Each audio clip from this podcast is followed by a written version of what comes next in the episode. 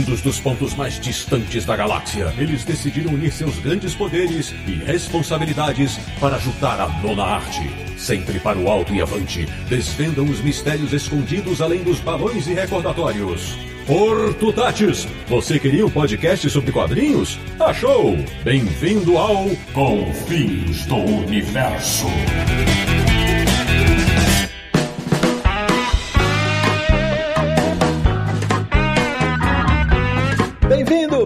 Está começando mais uma edição de Confins do Universo, o podcast sobre quadrinhos em que todo mundo bota fé. Que é o podcast do Universo HQ, o site que sabe onde os deuses dos quadrinhos se encontram. www.universohq.com. E o programa de hoje é para ser louvado, independentemente da sua crença. Eu sou o Sidney Guzman, falo de São Paulo e confesso, adoraria ter o poder do pastor Jesse Custer. De Petrópolis, no Rio de Janeiro, um cara que nunca está desmilinguido, ou seria esmilinguido. Samir Naliato. Só mesmo um milagre pra gente começar a gravação sem problemas. e ele não aconteceu. Do Principado de Atibaia, em São Paulo. Ele, que quando garoto também rezava como Chico Bento pra ir bem nas provas. Marcelo Naranjo. E contando uma curiosidade. Vocês sabiam que quando Odin precisa de ajuda divina, ele olha pros céus e fala: Odin? Meu Deus. De Luxemburgo da Europa, o nosso correspondente internacional, um homem que é ateu, mas vive dizendo por Kron, por Tutatis, por Zeus, Sérgio Codespotti. E parente próximo do pássaro da neve. Olha aí! E fechando o timaço deste episódio, de Belo Horizonte, Minas Gerais, estreando no Confins do Universo, o convidado mais eclesiástico que já tivemos. Meu amigo Richard Guerra, bem-vindo! Obrigado! Só existe um Deus e ele jamais se vestiria dessa forma. Olha aí. Pois bem, meus amigos, o programa de hoje vai falar sobre quadrinhos e religião, personagens e histórias que abordam diferentes tipos de fés e também as HQs com foco nesta ou naquela crença. Então, prepare-se porque o papo promete. Até já!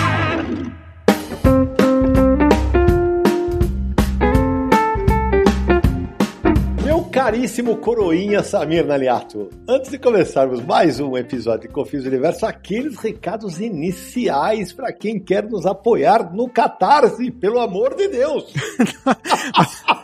Olha só, pessoal, nossa campanha no Catarse que a gente avisa todo episódio do Confis no Universo. Cara, é muito fácil. Acesse lá catarse.me barra universo HQ e veja do que se trata a campanha lá. Essa campanha, nossos apoiadores que nos ajudam a manter esse programa maravilhoso desse podcast, o site também, as lives que a gente faz toda segunda-feira. Ó, lá tem o texto que a gente explica bonitinho, tem o um vídeo também do Sidão falando. Você vai encontrar todos os planos de apoio. Os planos de apoio começam com um mínimo de 5 reais, que é o mínimo que o Catarse aceita, né? E aí os planos vão crescendo, as recompensas também. Mas olha só que moleza, a partir de 5 reais você já participa de sorteio, pode ganhar quadrinho, ajuda a gente e o Confins vai continuar saindo quinzenalmente, como acontece sem falta. Então, ó, catarse.me barra universo HQ, dê uma olhada lá, vire um apoiador e divulgue também. Isso aí, Samiri. Dentre as nossas recompensas, tem a famosa eternização dos nomes aqui no Confis Universo. Exatamente. Lembrando também que lá no site, no universohq.com, temos uma página especial listado o nome de todos os apoiadores como agradecimento. Então é só entrar lá, universohq.com barra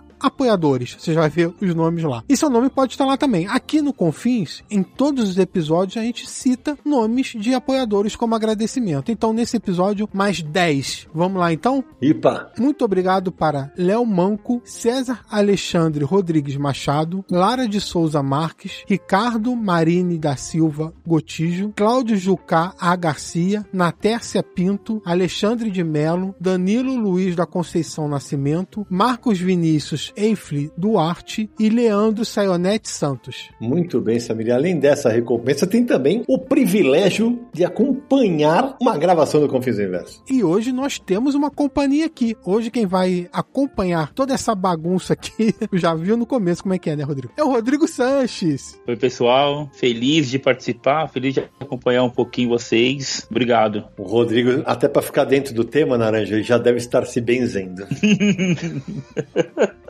Tô aqui com água benta e o terço na mão. Olha aí, então antes de adentrar ao, ao tema desse episódio, deixa eu fazer uma, uma rápida apresentação do nosso convidado. Richard Guerra, conte aí. Além de ser um nerd de carteirinha apoiador do Confins do Universo, porque aliás tem isso, né, Samir? O Richard, ele também é apoiador do grupo que o Rodrigo participa, do grupo secreto do Telegram, mas hoje ele tá como apoiador e participante. Conta por quê, Richard?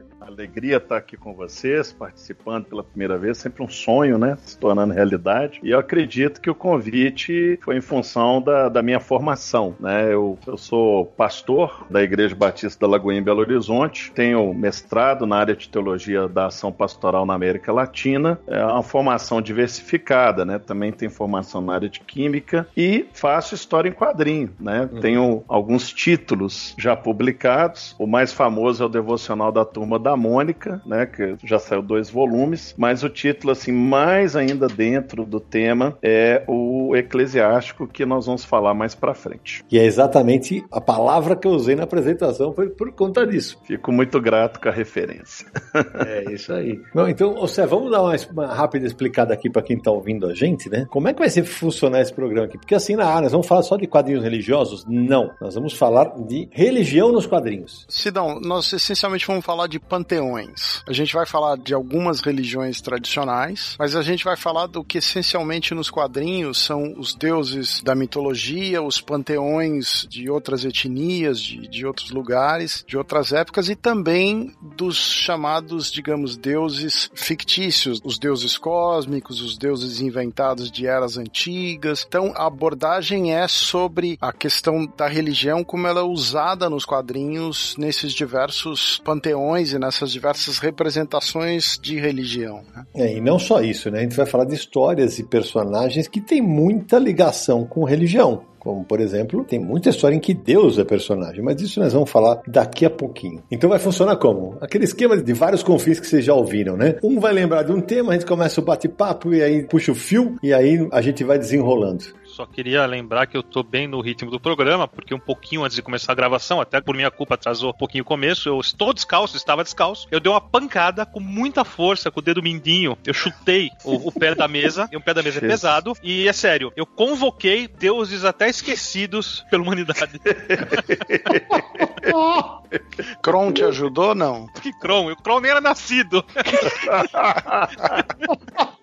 Deve ter visto um leprechal, com certeza. Ai, meu Deus do céu, vou te contar. Então, você começa você, vai. Eu queria lembrar que as duas grandes editoras americanas, a Marvel e a DC, se apoiam muito, né, na questão de usar os, os panteões de outras mitologias como se fossem super-heróis, né? Se você pegar, por exemplo, o caso do Thor, que seria um deus asgardiano, né? O Thor é o deus do trovão da mitologia nórdica, né? E se você for para DC, por exemplo, né, todos os personagens ali do universo da Mulher Maravilha são personagens da mitologia grega, né? Então é só para mostrar como às vezes a questão de você ter um panteão que não é mais considerado tradicional pode ser usado de uma maneira fantasiosa como um super-herói, né? É, nem só os que não são tradicionais, né? Porque mitologias como a grega e a nórdica que você citou são mitologias distantes para o público em geral americano, né? O americano é católico, evangélico, enfim, a maioria, a maior parte. A maioria protestante até. É,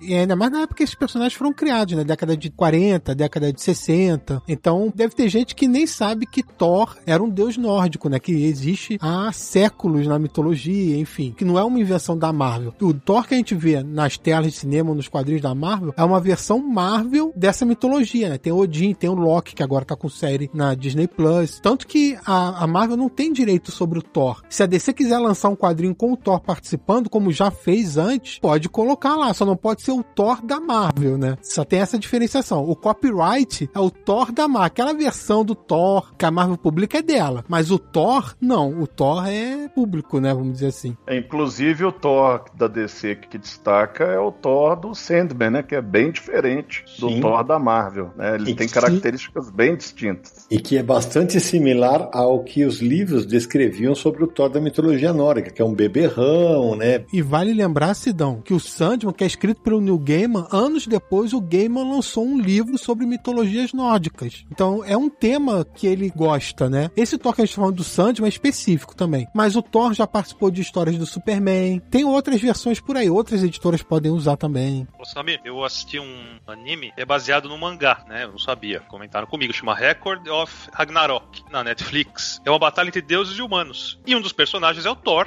E a curiosidade é que ele carrega um martelo que deve dar três vezes o tamanho dele. Ficou até engraçado. E o anime é uma coisa tenebrosa, assim, na minha opinião. Agora, só pra lembrar que o Ragnarok seria o momento final dos deuses da mitologia nórdica, né? É o apocalipse da mitologia nórdica. Agora, o, o Sérgio falou sobre as editoras mainstream dos Estados Unidos. O primeiro super-herói, que é o Superman, que foi escrito por dois judeus, ele é uma metáfora de Cristo, né? Aquela ideia de que é o, o pai manda para um outro lugar, para a Terra, né? E é o último filho de Krypton, né? Ele chega na Terra. O Zack Snyder explorou muito, né? Essa, essa metáfora nos filmes dele. É a questão messiânica, né? Tem muito disso no Superman mesmo, mas tem mais do que isso. Superman tem toda uma alegoria com Jesus Cristo, sim. Até porque, como eu falei um pouco antes, o cristianismo é a religião mais difundida aqui do Ocidente, principalmente nos Estados Unidos. Brasil também, né? A gente tem muito disso. Mas, como você bem lembrou, Richard, o Superman foi criado por dois judeus. E se você parar pra pensar, o Superman tem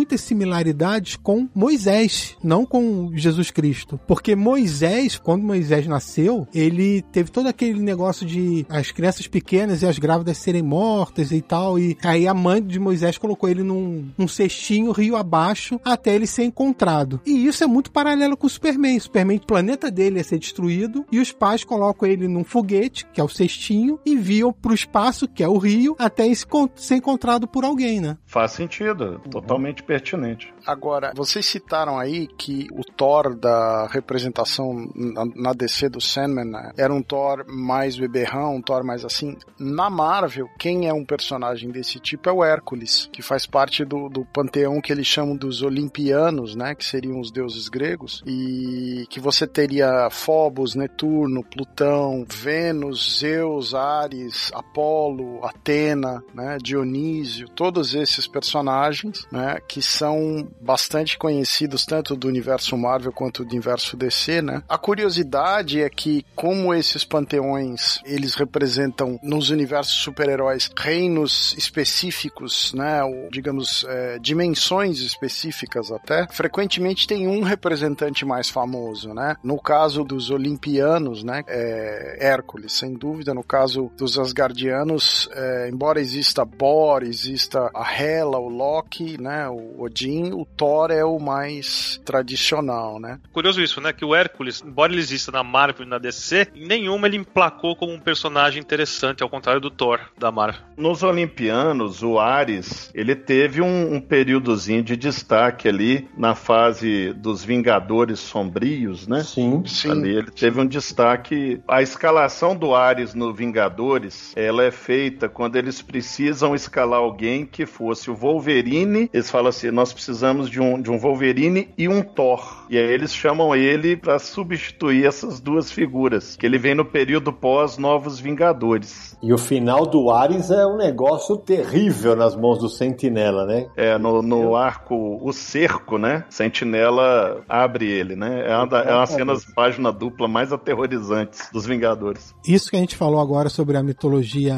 grega, né? Com Hércules e tudo mais na Marvel, funciona um pouco que é o contrário do que a gente falou um pouco do- agora há pouco da mitologia nórdica, né? Que tem mais força na Marvel com o Thor, enquanto a mitologia grega tem mais força na DC com a Mulher Maravilha, né? Em várias histórias e várias versões, todo o panteão de deuses gregos tem uma presença muito grande nas histórias da Mulher Maravilha. né? These guys come from legend. They're basically gods. There's only one God, man, and I'm pretty sure he doesn't dress like that. Eu queria também lembrar que, por exemplo, os deuses antigos do Egito, o Horus, o Khonshu, o Set, o Thor, todos esses deuses também são muito utilizados, até principalmente pela Marvel, né? É curioso que, por exemplo, Seth é um deus bastante utilizado na Marvel, e tem dois, tem um com TH, que é esse que representa o deus egípcio, e tem um que é SET, que seria uma divindade primitiva da serpente, também a mesma, mesma serpente, mas que tem a ver com a formação do planeta, com os deuses bem primitivos, até anteriores à época do Conan, por exemplo. E aquela famosa coroa da serpente tem a ver com esse deus, que era um demônio antigo. O Khonshu é o do Cavaleiro da Lua, né? Exatamente. Khonshu é o que está relacionado aos poderes do Cavaleiro da Lua. E o deus do Pantera Negra, que é o, o, o deus Pantera, ele, pra Marvel, ele faz parte do panteão egípcio. Na DC também, né? Tem os deuses egípcios muito forte na, na mitologia do Capitão Marvel, do Shazam também, né? O Shazam, o Adão Negro, a Isis, é, muitas versões usam essa mitologia egípcia para falar dos personagens. É, e, e isso é curioso, né, saber? Porque, veja, no Capitão Marvel especificamente, o Adão Negro é baseado nos deuses egípcios, enquanto o Capitão Marvel é baseado nos deuses da mitologia grega, né? É, na verdade, o Shazam, cada letrinha dele se refere a uma coisa. A é de Atlas. Isso, Atlas é grego. Z de Zeus, o outro A é Aquiles, que é a coragem, e M, Mercúrio. Também é grego. Mercúrio é romano. Ah, é verdade. Ah, sim, porque em grego seria Hermes. Tem razão, boa, bem lembrado. Você tem um, um judaico, você tem vários gregos e um romano. Sendo que Aquiles não é deus, né? Não. Exatamente, ele é um herói. E mesmo Hércules, ele não é um deus, ele é um semideus. né? Então o Shazam tem sérios problemas de, de personalidade divina. O Adão Negro também tem poderes de deuses, só que são diferentes. São Shu,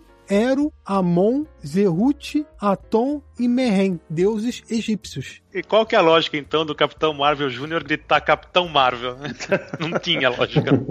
A gente falou do Hércules, eu lembrei de uma história, na verdade talvez lembre. Tem uma história do começo dos Vingadores, em que eles vão enfrentar o Imortus. E eu lembro que eu li na época da Ebal, e o, o Imortus ele coloca cada um dos Vingadores numa época do tempo. E o Thor enfrenta uma versão do Hércules diferente da versão da Marvel, porque acho que ela não tinha sido criada ainda. É uma versão sem barba. E eu lembro direitinho da cena que ele, é, o Hércules tá abraçando assim, segurando ele na cintura, e o Thor pega a capa e encobre a cabeça dele pra derrotá-lo. Eu chutaria que foi publicado na Block isso, se não é? Bingo! Mas o Immortus é o que vira o Kang depois, não? Isso. Sim, Isso. é a versão É, mais lembro. antiga do. Lembro vagamente.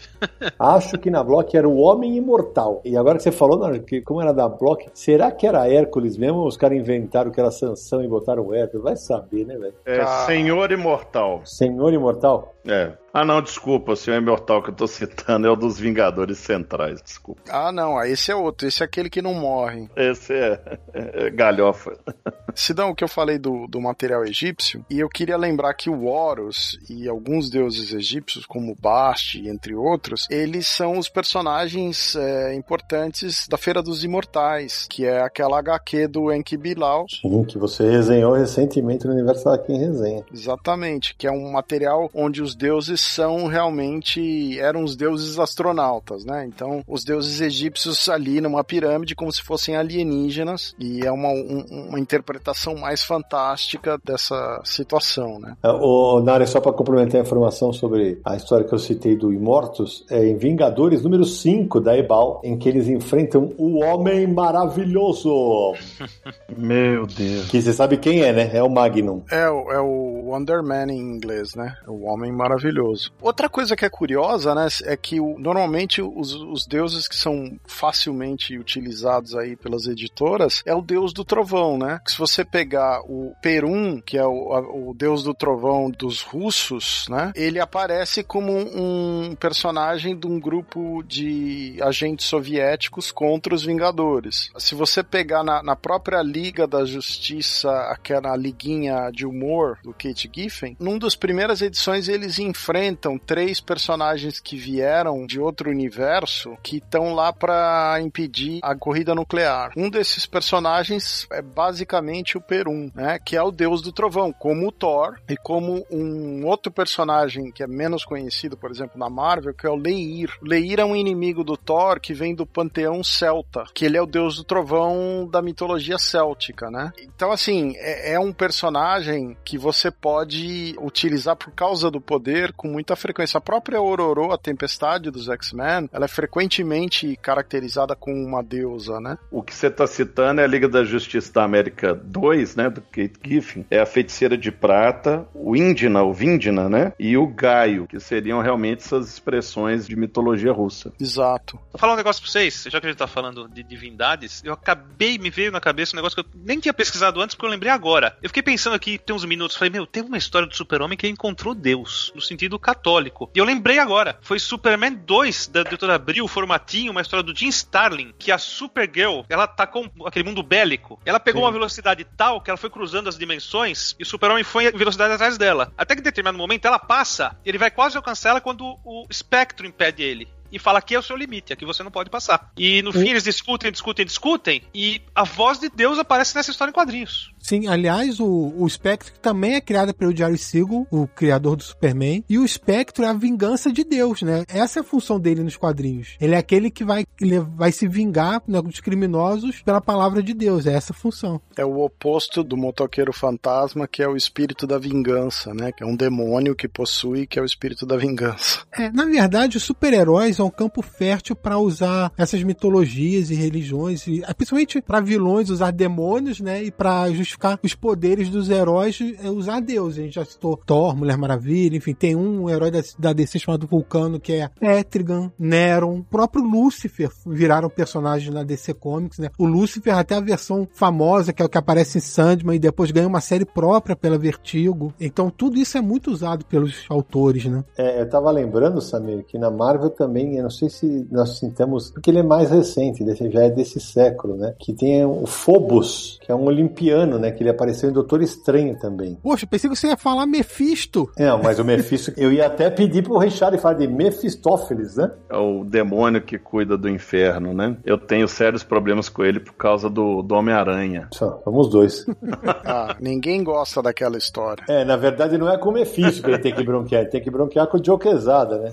o demônio é o Joe Quesada. Foi né? o Joe Quesada, não foi isso aqui que resolveu? Foi, foi Ele ele, era o que, editor. é, ele que não queria um super-herói divorciado, né? E o Peter Parker não podia ficar casado, que é uma estupidez. Agora não pode ficar divorciado. Então lá vem aquela história toda pra não matar a Mary Jane, porque a Gwen Stacy já tinha morrido, né? É, mas o Mephisto é o demônio, é o satanás da Marvel, né? Mas é, isso é uma curiosidade, porque a Marvel ela tem vários personagens, como por exemplo Satã, Mephisto, que não são os as mesmas versões do cristianismo. Elas são similares, elas são análogas, mas a Marvel considera esses personagens como sendo de dimensões demoníacas, de um reino infernal, mas eles não são nem os mesmos personagens e nem relacionados diretamente ao cristianismo, embora muitas vezes os autores escrevam praticamente como se fosse, né? E não é bem o caso. Tem o caso do Damon Hellstrom, que seria o filho de Satã, e a Satana, que seria a filha de Satã, né? Tem a Lilith. Nenhum desses personagens da Marvel é diretamente ligado ao cristianismo, né? São versões análogas, são similares, mas não é a mesma coisa. É, eu acredito que é um cuidado que eles tomam para não criar problema. Eles usam essas figuras como, ó, não é o cristianismo, é, é uma coisa paralela, justamente para evitar polêmica e, e, problema com o americano mais puritano, né? A América profunda, não. É, mas eu quero lembrar que tem dois personagens da Marvel que são bem católicos, né? O Demolidor e o Noturno. Isso. O Demolidor nessa tem até uma, uma herança genética, né? É, o Demolidor tem o lance da mãe dele ser uma freira, né? E o Frank Miller explorou muito isso. Então, a religião é uma coisa que está bem entranhada na, nas características do personagem, do Matt Murdock. E isso também apareceu em série de TV, apareceu em filme. Então, é uma coisa que,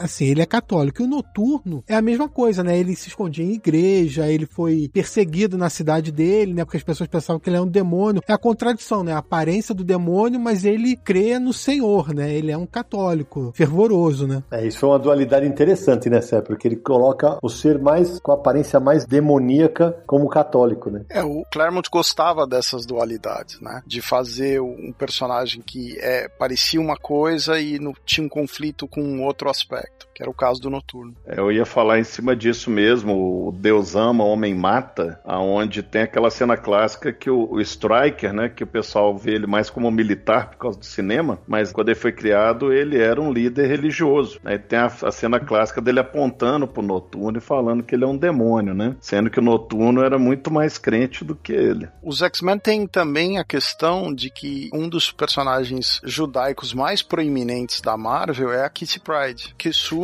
sendo perseguida, né? Que é uma referência direta à perseguição nazista do Holocausto pelo Clube do Inferno que quer exterminar, né? Os, os X-Men. Então, ela surge naquela fase que é um pouco anterior à morte da Fênix, da Fênix Negra. Então, é quando eles estão sendo realmente introduzidos ali a primeira aparição do Clube do Inferno. E a personagem é uma adolescente, então ela tá lidando com as questões da religião dela, lidando com as questões de ser adolescente e tem todo esse paralelo histórico sendo desenvolvido, né? É, lembrando que o judeu mais famoso é o Magneto, né? Bem lembrado. É, mas durante muito tempo a questão do passado dele não era explorada, né? Se não estou enganado, as primeiras referências ao passado dele como judeu são posteriores até, né? Um, é um, uma coisa de retcon que eles vão contando, porque durante muito tempo ninguém sabia muito do passado do Magneto. Ele já teve até três nomes diferentes. Eu acho que quando entrou a fase dos Classics X-Men por volta de 86, 87, que a Marvel estava fazendo as reimpressões, tinha umas histórias de fundo onde ele, o Claremont usava para contar sobre a, as origens dos personagens e tal. E ali que ele começou a desvendar a questão da Magda, que era a mulher dele, que era, tinha uma origem meio cigana, depois o passado judaico do Magneto no campo de concentração. Eu não tenho essa lembrança, precisaria pesquisar, mas é, a lembrança que eu tenho é que antes disso não existem essas referências diretas à questão do judaísmo na vida do Magneto. Ô, Samir, o Richard agora há pouco falou sobre os americanos mais fervorosos, serem muito tradicionais e poderiam ir para cima dos caras. Essa comparação que você fez com o Superman, com Jesus Cristo e com Moisés, isso o pessoal sacou desde o começo ou isso foi sendo introduzido? Porque eu queria saber se logo no começo, nos anos 30, 40, se já tinham sacado isso. Olha, eu acho que pro público em geral, talvez não, mas para as pessoas que estudam mais o, o meio, ah, os paralelos eram bem claros, eu diria. Eu lembro sempre de uma história que o Michael Uslan contou. Ele é um produtor, é produtor dos filmes do Batman e bem envolvido no meio dos quadrinhos. Ele disse que um curso que ele queria colocar numa faculdade, agora não vou lembrar desse, de, de todos os detalhes, mas ele tinha que vender o curso pro reitor lá, né? Aí o cara, por que, que eu vou fazer um curso de quadrinhos? Aí ele perguntou assim: você conhece o Superman? Ah, sim, o herói e tal. Legal, o que que tem? Aí começou a contar dos paralelos do Superman com Moisés, que era uma coisa que o reitor não sabia. O reitor parou e pensou: interessante isso, vamos dar prosseguimento. E aí ele conseguiu vender o curso. Daughters of Themyscira, show him your voltando pro Demolidor, que a gente citou um pouquinho antes de falar do Noturno, o Frank Miller, que colocou uma presença forte de religiosa ali, né? E especialmente na figura da mãe do Matt Murdock, que é uma freira, né? E na hora da recuperação dele, ela acaba acudindo ele, né? E ele passa uma mensagem bonita ali da, da fé do Demolidor. Dentro do roteiro ficou um negócio bacana. E tem uma imagem específica desenhada pelo David Mazzucchelli, que é muito forte. Essa eu tenho gravado na memória. É, eu também, também guardo com muito carinho essa, esse arco da queda queda, né? Mas tem um outro autor que trabalha de uma forma bem peculiar, não sei se vocês gostam dessa passagem, é do Kevin Smith, né? O Diabo da Guarda, que ele, a fé dele é testada ali quando ele recebe a missão de cuidar de um bebê que supostamente estaria envolvido com coisas malignas, né? Cara, eu não me lembrava dessa história. Olha aí. Chama Diabo da Guarda. É um arco que foi roteirizado uhum. pelo Kevin Sim. Smith. É, eu, eu, eu, confesso que na época ele foi. Falaram tanto dessa história e ela nunca me pegou, sabia? O Kevin Smith é um autor que gosta muito desses temas, né? E fez um filme também bem forte sobre religião. E nesse quadrinho, o próprio título é uma brincadeira, né? Porque existe o anjo da guarda. E o Demolidor é conhecido como o demônio da cozinha do inferno, né? Tanto a roupa dele, vermelha com chifrinhos e tal. E aí fez a brincadeira, anjo da guarda com o diabo da guarda. Lembrando que o filme do Kevin Smith, ele é bem forte eufemismo para falar de dogma, né? Dogma, exato. A gente tá falando muito aqui dessas interpretações nas HQs de super-heróis, então acho que precisa lembrar também que muitas dessas interpretações são estereotipadas, né? Se você pegar, por exemplo, os indígenas americanos, né? As primeiras nações dos Estados Unidos da América, eles falam muito de Manitou, que seria o equivalente da principal divindade deles, mas todas as caracterizações dos personagens indígenas têm uma conotação mais espiritual. Frequentemente elas são muito estereotipadas em cima de uma coisa básica, que é a mesma coisa que acontece com todas essas outras mitologias.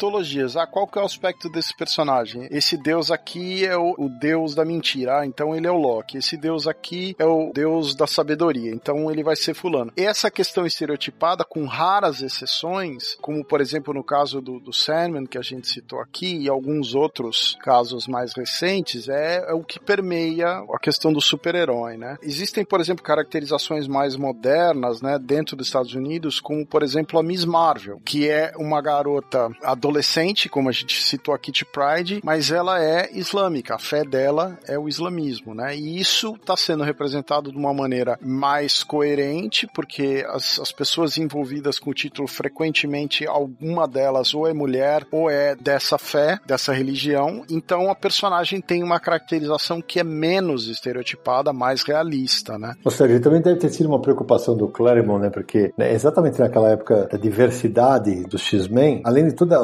físico dos mutantes e tal, ele estabelece também o lance da religião, né? Porque tem o, um russo, tem ela judaica, tem o, o, alemão que é católico, né? É, mas veja, muito disso veio do Len Wein, né? Verdade. Porque quem começa com esses personagens é o Len Wein. O Claremont ele pega um pouco para frente e ele começa a dar mais corpo para essas ideias. É ele que realmente que destrincha essas caracterizações e como pro Claremont a, a pessoa mais importante na vida dele era a mãe dele, ele traz para frente a importância das mulheres e faz um questionamento muito grande do patriarcado, do machismo dentro do universo dos X-Men. Por exemplo, se você pegar ali dentro daquele universo, ele introduz mulheres que são muito fortes e que têm um aspecto religioso é, interessante, que é o caso, como a gente já falou, da Tempestade, da Kitty Pride, né? E no caso da Tempestade, ela disputa a liderança com o Cíclope. E quando ela disputa pela liderança, o Cíclope tem o poder e ela perdeu os poderes. E ela ganha a liderança do Cíclope. Então, assim, o Claremont era um cara que estava na frente em termos de mostrar esses aspectos que hoje são muito populares e, e muito abrangentes, mas naquela época não eram, né? A Tempestade, que no povoado dela era considerada uma deusa, né? Exato. E você falou da Miss Marvel, a DC Comics tem um Lanterna Verde muçulmano também, o Simon Brass. E só lembrar que a Kamala Khan, a, criadora, é a Jill Wilson, né? Que é uma, uma muçulmana. Exatamente. E a personagem mostra muito o fato, o dia a dia de uma muçulmana, né? Inclusive com os preceitos dos pais. É um material muito interessante. E esse é um aspecto que a gente não comentou até aqui, mas eu acho interessante, é analisar assim, geralmente a obra é um reflexo do autor né? E todo mundo tem algum tipo de religiosidade. Até quem fala que não é religioso acredita em alguma coisa. Até o niilista acredita no nada, né? O ateu acredita na ciência. Todo mundo acredita em alguma coisa. Então, geralmente, o, o, roteirista tem muito da fé dele no material. Por isso que muita coisa era estereotipada, porque ele está falando de algo que não era a realidade dele. Mas quando isso casa, que eu acho que o exemplo da Miss Marvel é, é muito feliz, fica uma coisa mais natural, mais orgânica, né? E até ajuda a tirar um pouco o estereótipo de que todo muçulmano é terrorista, por exemplo. Né? Uhum. É, Saber e... que a maioria não é. Só que a gente só tem notícia negativa. É, esse, isso é muito curioso porque todas essas versões que a gente está falando, a gente já falou do Thor, da Mulher Maravilha, de um monte. A mesmo os demônios, o Étriga que a gente falou e tudo. Tudo isso, é, quando os autores usam, eles não usam, não são 100% fiéis àquelas figuras da religião. É sempre uma adaptação daquilo, né? O exemplo do Thor, para mim, é o mais claro disso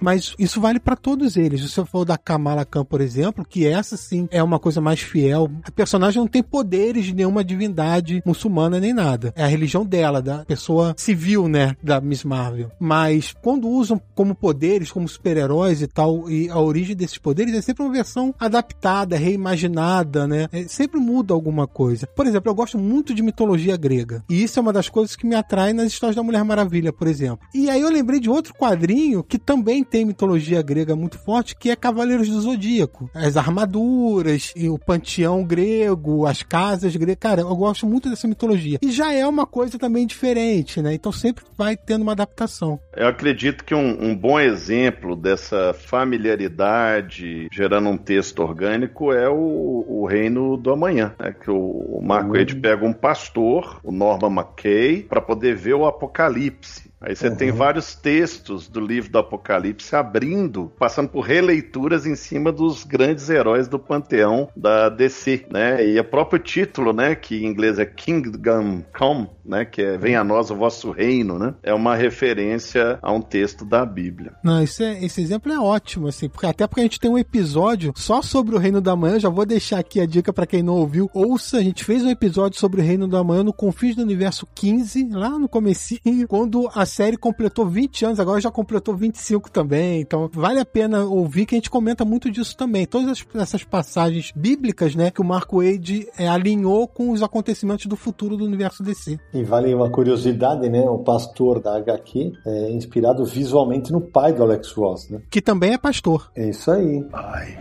am the God of Thunder!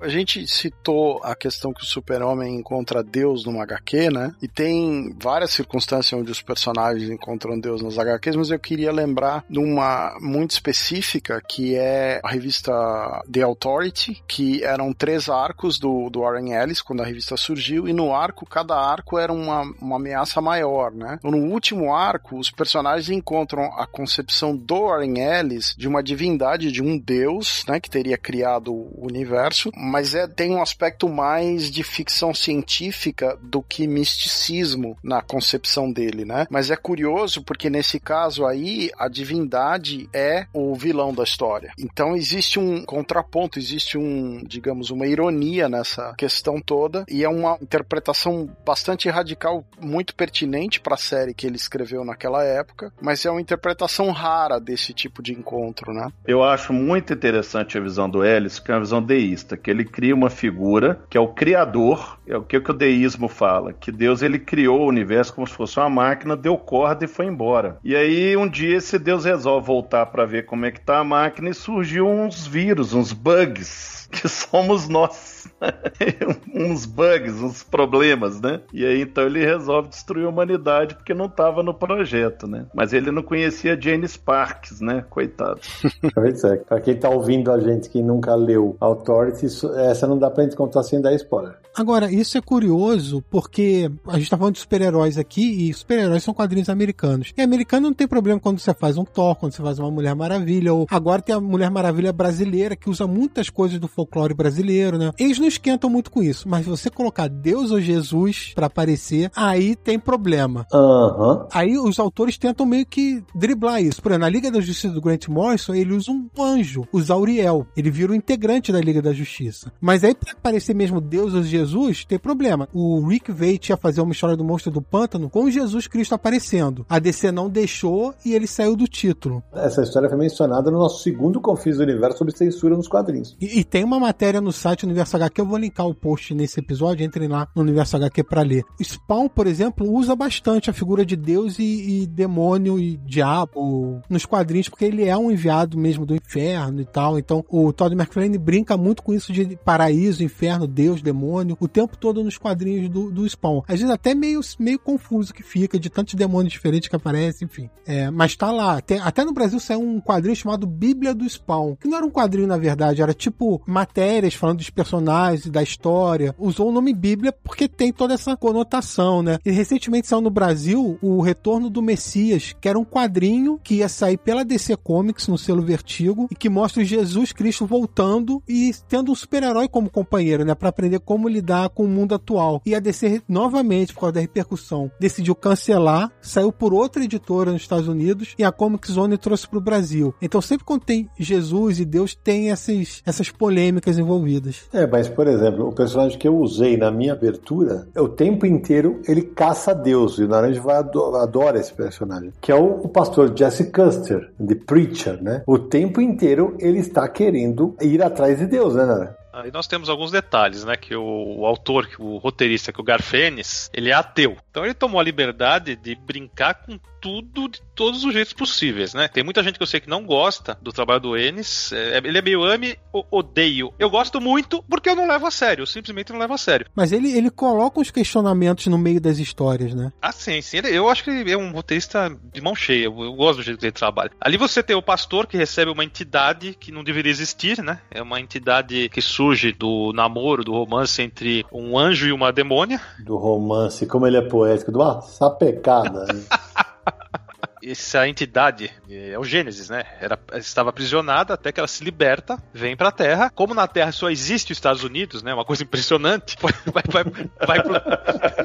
é, é, é impressionante. Esqueceram o resto do mapa. Vai pro Texas e incorpora no pastor Jesse Custer, que passa a ter o dom da palavra, palavra divina. O que ele fala, as pessoas obedecem. O problema é que às vezes ele, ele só, ele só consegue usar o dom quando ele tá. Ele usa principalmente quando ele tá nervoso, né? Só que ele esquece as consequências às vezes, né? E a coisa acaba mal. As pessoas são impelidas a fazer o que ele manda, né? Exato. Tem que fazer. Um- Uma cena muito meio pesada, inclusive, é quando um delegado, que é um mala dos infernos, né? Tá querendo caçá-los, eh, e o cara é muito ruim, né? E na, na- na hora de uma treta, o, o Jess Cutter solta um, um fuck off, né? É, na linguagem cristã ele fica se sodomizando. Eu vou te falar que, Nara, é- essa daí é um, é um dos momentos mais marcantes de Preacher, cara. E aí, o Preacher acredita que Deus abandonou a humanidade, né? Por isso que ele quer ir atrás de Deus pra tirar satisfação. Exato, e, e é um deus meio. Não, ele não é legal, não, esse deus do, do Preacher, né? Porque ele acaba encontrando. E é um deus que meio que joga pesado com eles também, né? Então cria-se toda uma coisa ah, interessante de acompanhar, né? É,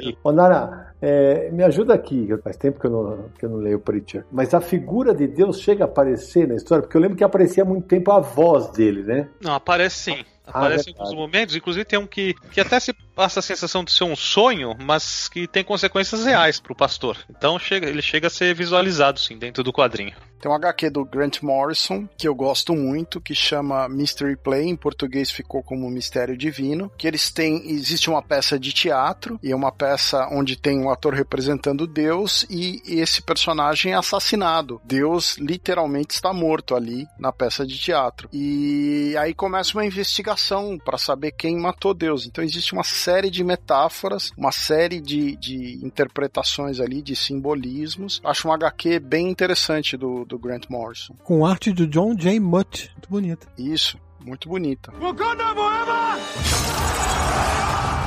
Já que a gente tá falando de- das aparições de Deus nos quadrinhos, a gente não pode esquecer de algumas muito marcantes. É, vou até jogar essa porrichada, porque ele conhece bem. O Chico Bento, na turma da Mônica que eu brinquei com o Naranja, ele cansou de pedir ajuda de Deus. E tem algumas histórias em que Deus tem um balãozinho vindo do céu, né, Richard? Tem, tem, tem várias participações. Inclusive, tem uma que Deus resolve descansar. Que ele não descansa desde o sétimo dia. E aí uma confusão na fazenda até Deus voltar, porque o diabo resolve aprontar. E aí, quando Deus volta, ele dá um tiro com o dedo e não acerta o capeta, né? Aí o capeta fala assim: errou, errou. Aí você, não, não errei, não. Ele abriu a porta do inferno e sai a sogra de Satanás e leva ele pro inferno. É, isso eu, eu li quando era pequeno e nunca mais esqueci. Olha aí.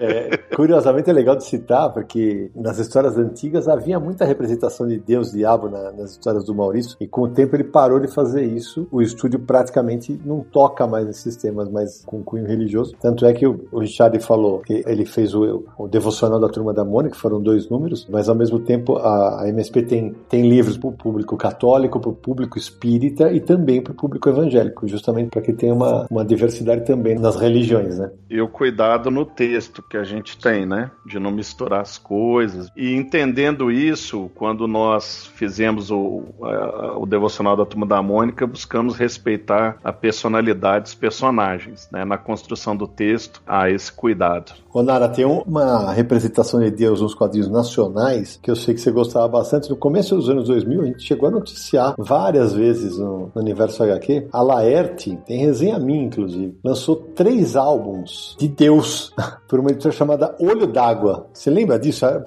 era divertidíssimo. Não, não só lembro como tem os três álbuns em algum Uhum. lugar, mas tem. Quem procurar no Google vai achar as tirinhas da Laerte. E tem uma que é clássica, clássica, que toda hora a gente vê por aí em rede social, que é uma que Deus oferece o ombro pra pessoa, né? Chorar, que é uma tirinha linda, linda de tudo. Essa é clássica. Então, é um material divertido divertido, atual, né? dá pra ler hoje uma boa e uma leitura agradabilíssima. É verdade. Ô Samir, você falou da Comic Zone e a gente não pode deixar de comentar um dos grandes lançamentos da editora nesse ano, né? Que é o Deus em Pessoa, né? A estreia do Marc Antônio Mathieu no Brasil, que a gente analisou no Universal aqui em resenha, inclusive, né? Inclusive, Sidão, tá na minha pilha, que- porque eu ainda não li, mas tem uma, uma das que estão aqui em destaque, porque como você resenhou lá no Universo HQ em resenha, aí eu vou pegar aqui pra ler. Não, e, é, e é, pra quem não sabe o que é história, é, seguinte, é literalmente isso. Tá tendo um recenseamento, um censo, em países que fazem o censo, sabe? Que tem país que corta, mas tudo bem. Os países que cortam são os que não têm bom senso com Etsy, né? Então, mas vamos lá. Então tá tendo um recenseamento, o cara, então quem é você? Deus. Aí o cara, aham, sobrenome. Deus. Então Deus chegou, Deus está na Terra. E aí eles mostram como seria o mundo naquela situação, quanto a, a imagem de Deus é explorada, quanta gente ganha em cima de Deus, aquilo é verdade ou aquilo é mentira. Então é uma discussão muito interessante e o, e o Marco Antônio Mathieu é um grande quadrinista, então é uma dica que vale a pena. E eu lembrei de uma outra representação de Deus, a- aquela representação da Laerte, que tem o Deus com o triângulo é, acima da cabeça. Como é que você falava, Richard, fora do ar? Falei que Deus da Laerte é maçom. Olha aí, tá vendo? Porque a- é- essa representação, tam- ela já apare- apareceu por outros desenhistas, por exemplo, né? Apareceu o Iotti, o Sérgio lembrou aqui, o Iotti, que é um, um quadrinista do Rio Grande do Sul, ele também tem uma, uma representação parecida. Deus já apareceu também em tiras, essa, essa é muito engraçada, que assim, pouca gente vai lembrar, mas Deus já apareceu nas tiras do- dos malvados, mas não apareceu, só aparece o balão. Tipo, ele fala, no mesmo esquema que acontecia com o Chico Bento. Mas acho que a, a mais ousada das representações dos últimos tempos de Deus dos quadrinhos foi em 2012, quando saiu pela Quadrinhos a Companhia o álbum Deus Essa Gostosa, do Rafael Campos Rocha, em que Deus é uma mulher negra e está encarnada aqui, aqui na Terra, então na- não tem nada de barba longa, branca, não. O leitor acompanha sete dias na vida dessa criadora que é fã de futebol e cerveja, amiga de Karl Marx e do diabo em pessoa. Então fica aí a dica. Ô Sidão, essa imagem de Deus como triângulo, né? Às vezes com o olho dentro e tal, já apareceu algumas vezes em quadrinhos, às vezes alguns autores usam. E você tá falando aí de tiras e quadrinhos nacionais, tem um sábado qualquer do Carlos Ruas também. Sim, exato. A primeira é Deus e o Diabo e tal, e depois acaba expandindo para outras religiões também. Então outros deuses começam a fazer parte da tirinha. Ele chega a fazer um álbum, Samir, que é o Boteco dos Deuses, que é muito engraçado, porque tem Deus, Zeus, representante da Grécia, Ra, pelo Egito, Odin, nórdico, o deus maia, Ganesha, hindu, Oxalá, deus africano, Shiva, deus hindu e o mais engraçado pra mim, Google, que é novato do Boteco. Eu acho espetacular. Mas se você pensar no, no livro Deuses Americanos do New Game, faz sentido. É verdade, rapaz. Aliás, tem uma coisa interessante, o New Game Deuses Americanos ele lançou no início dos anos 2000, né, e já fazia Sandman, e no Sandman ele chega até a citar, né, deuses existem enquanto as pessoas acreditam neles, né, quando param de acreditar, ele, eles morrem, desaparecem, enfim. Ele chega a citar isso em Sandman. Mas nos deuses americanos ele leva isso ao máximo, né, então é interessante como tudo isso acaba vários autores usando também. Lembrar que existe uma versão em quadrinho de deuses americanos que foi publicado pela Intrínseca aqui no Brasil, o primeiro volume, né? Nos Estados Unidos saíram três volumes, aqui no Brasil apenas um, que o New Gamer brinca justamente com isso. Deuses que morrem porque ninguém acredita neles e novos deuses surgem porque as pessoas passam a acreditar nisso. Então, por exemplo, quando você citou o Google na tira de um sábado qualquer, o Google poderia ser um novo deus porque as pessoas passam a crer muito em algo. Então, o dinheiro pode virar um deus, ou o Google pode virar um deus, ou o que for. Agora, Samir, tem uma coisa que a gente. Tem um, um site aí que sempre que a gente procura alguma coisa de quadrinho, a gente acha o tal do universo HQ, né? E, e eu tava dando busca, eu coloquei, vamos dar busca em Deus universo HQ. Aí no dia 4 de novembro de 2008, Marcos Ramone, abraço para ele, noticia que tem um site chamado Deus no Gibi, do jornalista Fernando Passarelli, que a, finalidade é propagar a fé, a fé cristã de uma maneira lúdica. E aí eu cliquei na notícia, hoje no endereço antigo estava fora do ar, mas o site ainda existe. É deusnogibi.com.br.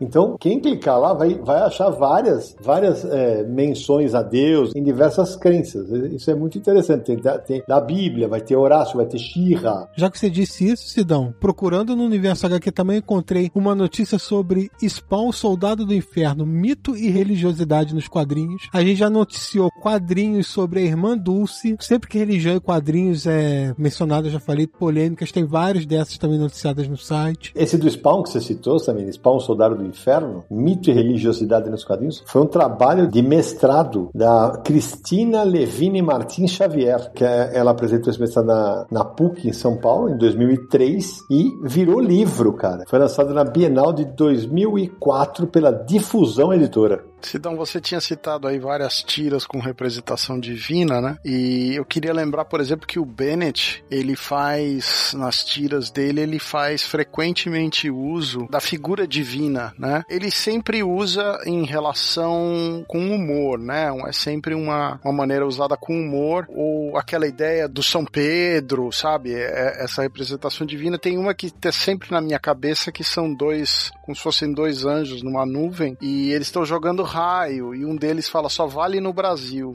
Essa é, um, essa é uma tira que ficou na minha cabeça muito tempo. E tem uma famosa do Silva Zoão, né? Que é aquela que o menino vai na escola e, e se, ele fala: se Deus quiser, eu vou bem na prova, né? E Deus fala para ele: não quero, dá aqui esse lápis, né? É verdade, essa, essa viralizou de uma maneira, cara. Isso virou meme, cara. Porque agora, sempre quando acontece alguma notícia, alguma coisa, o pessoal pega a imagem de Deus falando não quero e coloca numa notícia alguma coisa. É, porque é uma ideia genial, né? É, e sabe que a gente tá, eu tava é, pensando, Richard, essas representações da fé divina, elas se espalham de maneiras muito diferentes pelos quadrinhos. Por exemplo, em 2018 saiu um álbum chamado O Santo Sangue, que é escrito pelo Laudo Ferreira e desenhado pelo Marcel Bartolo, né? Em que tem uma, uma cidade, uma cidade interior, tem uma jovem, a a Lucen, ela se torna uma santa graças à inusitada capacidade curativa de seus fluidos menstruais. O povo é então, muito criativo, meu Deus do céu. É, e, e,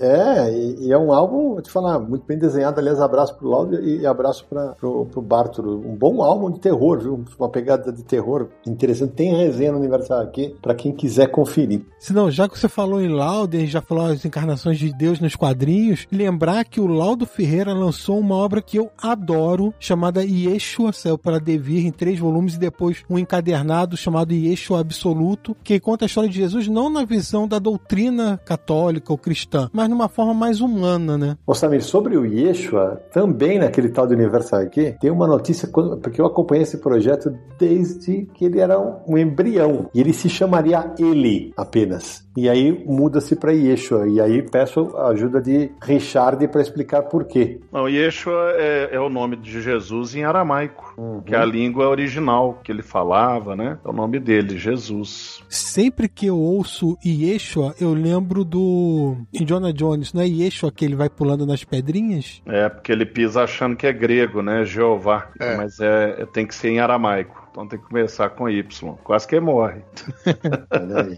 These guys come from legend. They're basically gods. There's only one god, man. And I'm pretty sure he doesn't dress like that. Década de, de 70, os diabinhos eram muito famosos nos quadrinhos. E tem uma criação nacional, que eu tenho inclusive os quadrinhos, consegui achar, que é muito bacana, muito criativa, que é o Satanésio. Clássico. Do Rui Perotti, que era um, foi um grande publicitário, trabalhou com quadrinhos. Ele publicou o Satanésio numa revista chamada Crass, que foi uma experiência da editora Abril só com quadrinhos nacionais. E, como fez sucesso, ganhou uma revista de linha que durou quatro edições. E eu tenho a impressão que ou ele foi avisado que ia terminar, ou ele já tinha isso em mente, no, no, na última historinha, porque o que, que era? O Satanés era um diabinho, ele vinha com uma pasta pra terra pra arregimentar gente, é tipo juntar almas para levar pro chefe dele. Só que para combatê-lo surge o Anjoca. Só que o Anjoca acaba virando o anjo da guarda do Satanésio, mesmo uhum. o Satanésio não querendo. Era um negócio é divertidíssimo. Divertidíssimo. E no último quadrinho, na última história, o Satanésio fala: não aguento mais, que ele só se ferra né? Ele só se ferrava. Ele fala: chega desse quadrinho, chega disso aqui. Ele põe fogo na página. Ele põe fogo na história em quadrinho e o fogo vai subindo pela página, sabe? Até que na, antes de pegar fogo em tudo, o Anjoca aparece com uma nuvem e molha tudo, molha o Santanésio e ali acaba a saga do personagem, que eu acho que foi,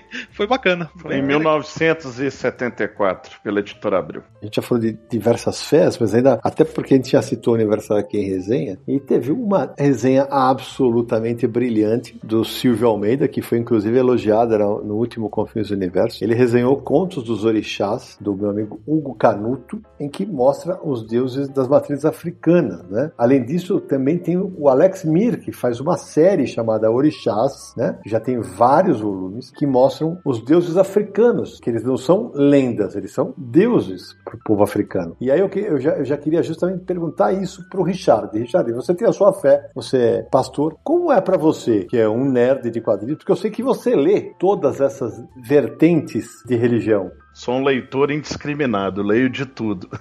e por quê? A minha área é, de concentração dentro da teologia chama cosmovisão, é o estudo das cosmogonias, que são as diferentes formas como as pessoas interpretam o mundo à sua volta. Então, é um exercício muito interessante você ler uma obra e começar a identificar qual que é a cosmovisão do autor. Né? Então você consegue tocar em diferentes manifestações de cosmovisão, desde um naturalista, que é o, o ateu, né, o que acredita só na matéria, na ciência, passando pelos nihilistas, que são aqueles que não acreditam em absolutamente nada, e, e os panteístas, né, que são as manifestações orientais, as animistas, que são as manifestações indígenas, africanas, né, até o teísmo cristão e, e a pós-modernidade, que é a mais forte hoje em dia, que são as metanarrativas, né? As narrativas relativísticas, né? Então é, é, aquela coisa. Tudo que eu leio, tudo que eu assisto, tudo que eu ouço, eu já fico né, filtrando e coletando essas percepções. Como eu amo história em quadrinho, é uma fonte inesgotável de manifestações cosmogônicas, né? No mundo inteiro. É, nós falamos muito aqui de várias coisas, não falamos das crenças orientais, por exemplo. Dragon Ball, por exemplo, ele é baseado no mito do, do deus macaco, né? Que é um, uma lenda oriental. Né? Você é, vai ter muito nas histórias em geral dos mangás a visão heróica diferente, que é a visão do esforço. Uhum. Né? O herói tem que esforçar muito e são arcos que têm início, meio e fim, né? Aquela coisa cíclica e repetitiva das histórias em quadrinhos americanas, por exemplo. O oriental ele trabalha muito dentro do conceito panteísmo, que Deus está em todas as coisas. Então, que para você detectar essa existência existência, né? A gente chama de Brahma, né? Que é o, o, o Deus uno, Deus de tudo. Você precisa atingir níveis de desapego à matéria e concentração transcendental. Então, um personagem tipo Goku, você tem longos episódios de treinamento, de preparação, para depois enfrentar o inimigo. Né? Os mangás eles têm histórias muito longas porque eles não têm pressa nesse processo de amadurecimento. Né? Os personagens eles viram adolescentes, viram adultos e aí atingem o ápice da sua capacidade pelo esforço. Isso é uma característica muito comum nas histórias orientais, histórias em quadrinho orientais. E já que você falou de orientais, Richard, a gente não pode deixar de mencionar Buda, né? que saiu pela Conrad em 14 volumes e que recentemente foi anunciado pela JBC e vai voltar em 8 volumes volumes com cerca de 400 páginas cada um. É Buda, que é do Osamu Tezuka, né, o mestre dos mangás. E ainda nessa área sobre deuses japoneses, orientais, vou voltar rapidinho a Sandman de novo, porque na saga Estação das Brumas tem aquela saga em que Lúcifer abandona o inferno e dá as chaves do inferno para Sandman. E aí várias divindades vão atrás do Sandman lá no sonhar, é, reivindicando a chave, né? Querendo que dessem para eles a chave do inferno para ser mais um domínio deles. E tem uma divindade oriental também, japonesa, tem egípcia, tem nórdica, como a gente já falou. A oriental é aquela do papelzinho? É. Suzano Nomikoto.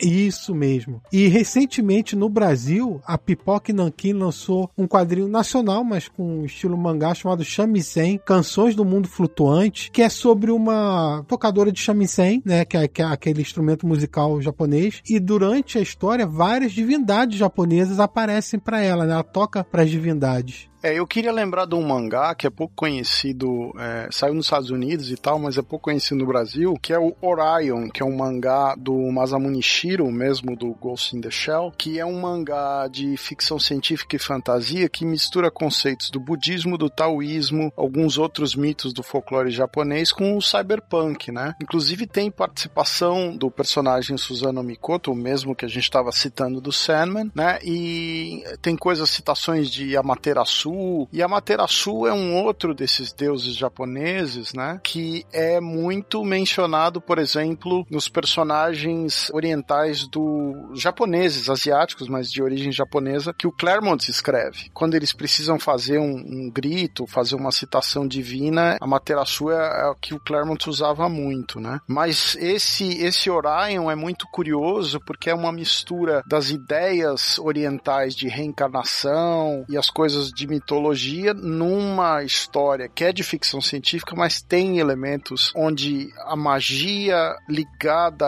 a essas, esses conceitos cosmogônicos funciona com maneiras de fazer a tecnologia moderna funcionar. É um negócio bem bacana, bem diferente.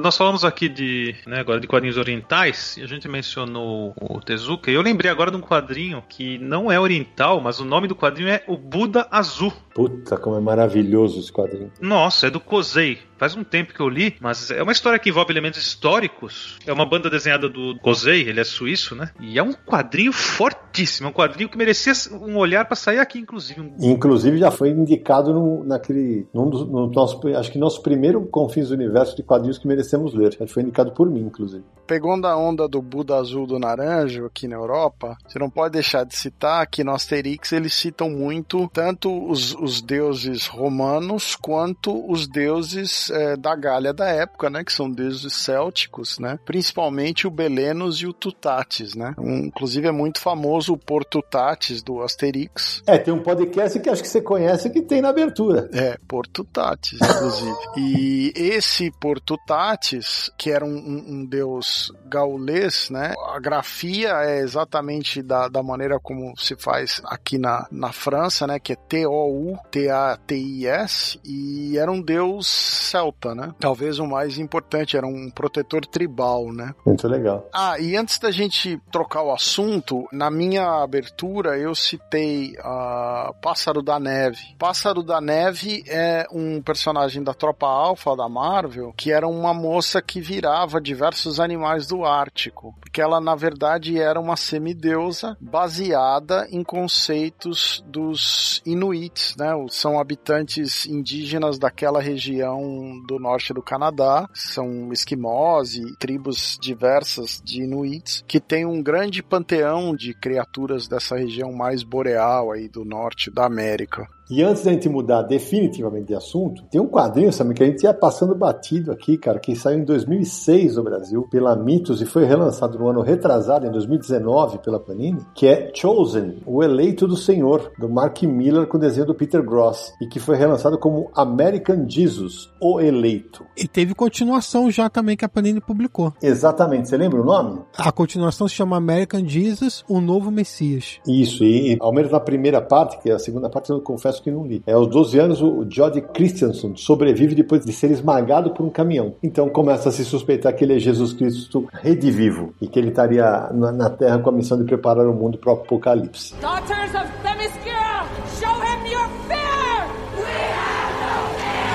Agora, a gente já falou de vários deuses que realmente existem nessas, nas mitologias deste planeta, mas ainda tem os deuses que foram criados só para os quadrinhos, né, Laranja? Você tava louco para falar dele? Tava, eu tava louco falar do Conan, o Cimério, né? Porque foram anos e anos lendo esse personagem e, assim, de, de cara eu lembro, tem alguns que marcam a memória da gente, né? A deusa Star, o deus Mitra, o deus Seth, né? O da serpente, e principalmente ele, ele que é um dos primeiros coaches divinos motivacionais. Que é, que é o Kron, por Kron. Por quê? Porque ele não tá nem aí, né?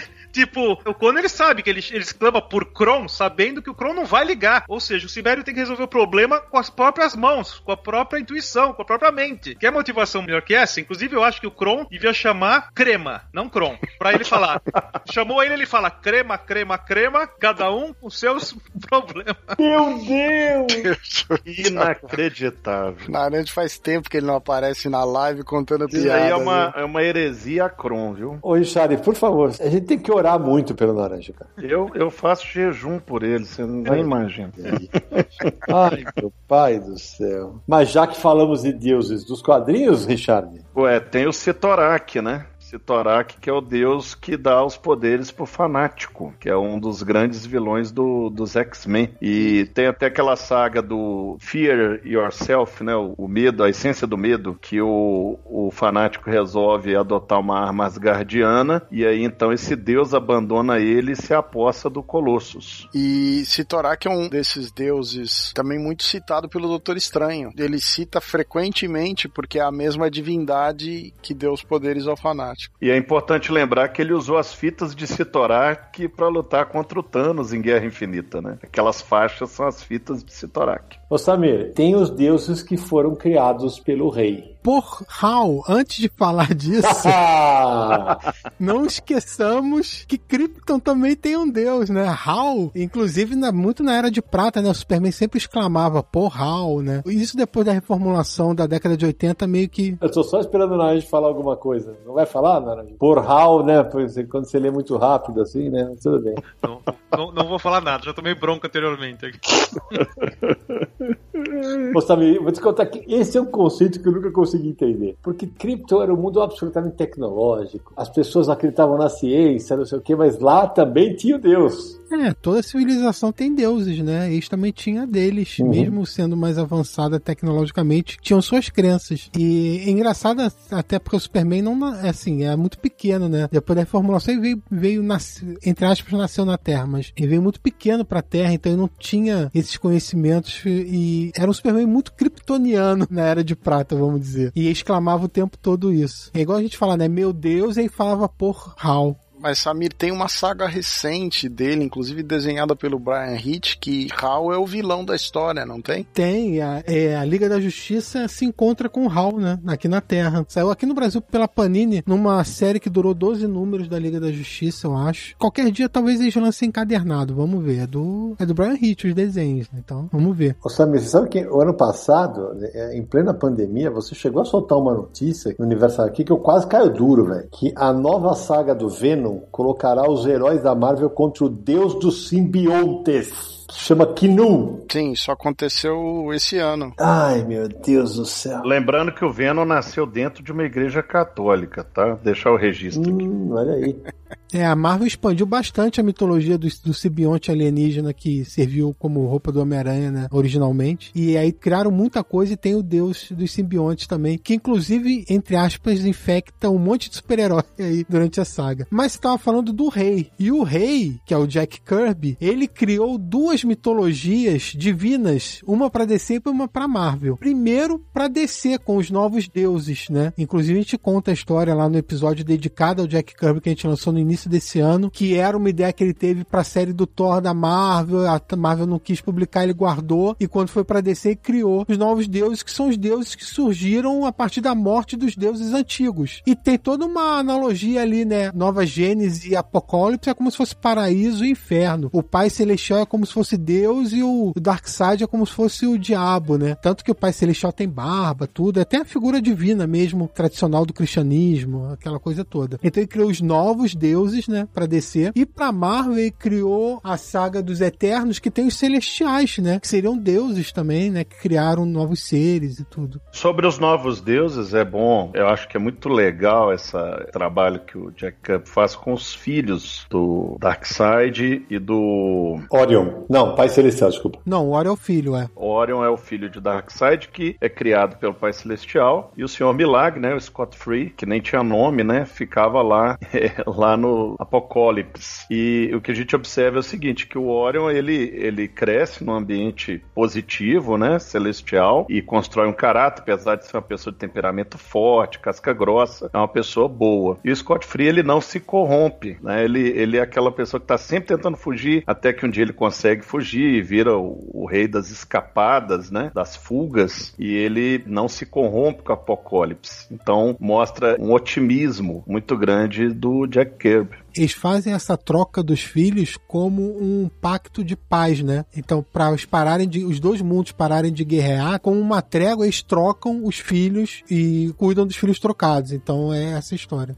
Já que a gente tá falando de Jack Kirby, não dá para esquecer que quando ele criou os Eternos, ele abriu a brecha para a criação do Thanos do Jim Starlin, né? Que é o equivalente aí do Darkseid da Marvel, que é um dos, dos Eternos de Titã, que é um exatamente o mesmo tipo de cosmogonia, deuses cósmicos, né? Da mesma forma que o Galactus com seu arauto também tem essa figura de divindade cósmica, né? E o arauto inicial era o surfista prateado e ele teve um outro que era Gabriel, teve uma sequência grande de personagens funcionando como o Arauto de Galactus. Sabe que eu sempre achei, não sei porque, eu acho que o Galactus tem bafo, cara. Não sei porquê. é sério. Eu não sei se ele tem bafo, mas é bom que ele use roupa de baixo. Meu Deus do céu. Eu vou te contar, hoje o Naranja vai ter que se confessar, viu? O Naranja fica quieto o programa inteiro só pensando qual vai ser a piada que ele vai soltar. É, hoje ele tá atacado. Hoje ele está possesso. Possesso, boa. Evidentemente que eu não vou esquecer de falar do Hellboy, né? Ah, tava demorando.